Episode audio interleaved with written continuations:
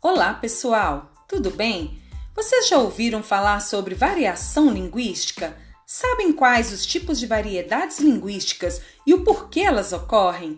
Esse é o tema do podcast de hoje. Vamos começar? Bom, sabemos que desde que nascemos somos expostos à língua e às pessoas que já estavam inseridas naquele contexto linguístico. É importante saber que desde bebês nós já nascemos com a linguagem e, ao desenvolver a aquisição da linguagem, nós aprendemos o vocabulário e as normas que regem a nossa língua e, consequentemente, passamos a compreender e enxergar o mundo através dessa linguagem. Mas você já observou que nem todas as pessoas falam como você? Pois é, isso é exatamente o que chamamos de variedade linguística, ou seja, Todos nós utilizamos a linguagem para nos comunicar e perceber o mundo, mas os usos da língua podem variar de pessoa para pessoa. Entre essas variações, podemos destacar as variações sociais, regionais, históricas e estilísticas. E já que cada pessoa está inserida em grupos e contextos interacionais distintos, não poderia ser diferente, não é? Essas variações são processos naturais da língua. Bom, você deve estar se perguntando: por que existe essa variação linguística se todos falam a mesma língua?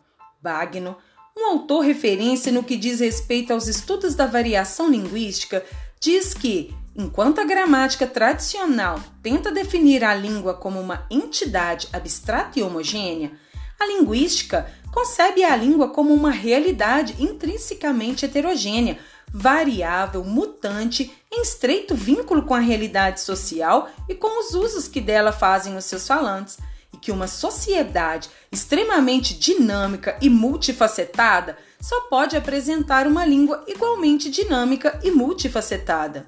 Então, é importante ter em mente que a língua é viva, flexível, heterogênea e construída historicamente por uma atividade coletiva dos falantes não se trata de uma estrutura fechada em si mesma, acabada e disponível para o uso.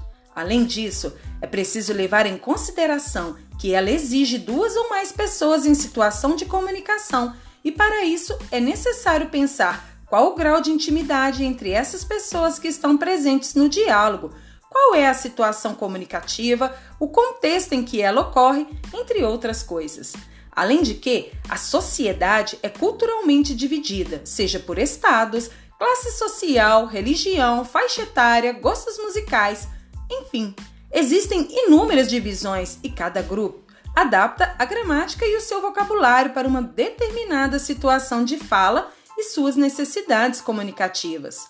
O importante é que saibamos que não há certo ou errado, bonito ou feio, quando se trata de variação linguística. São somente formas diferentes de colocar em prática a língua. Muito legal, não é?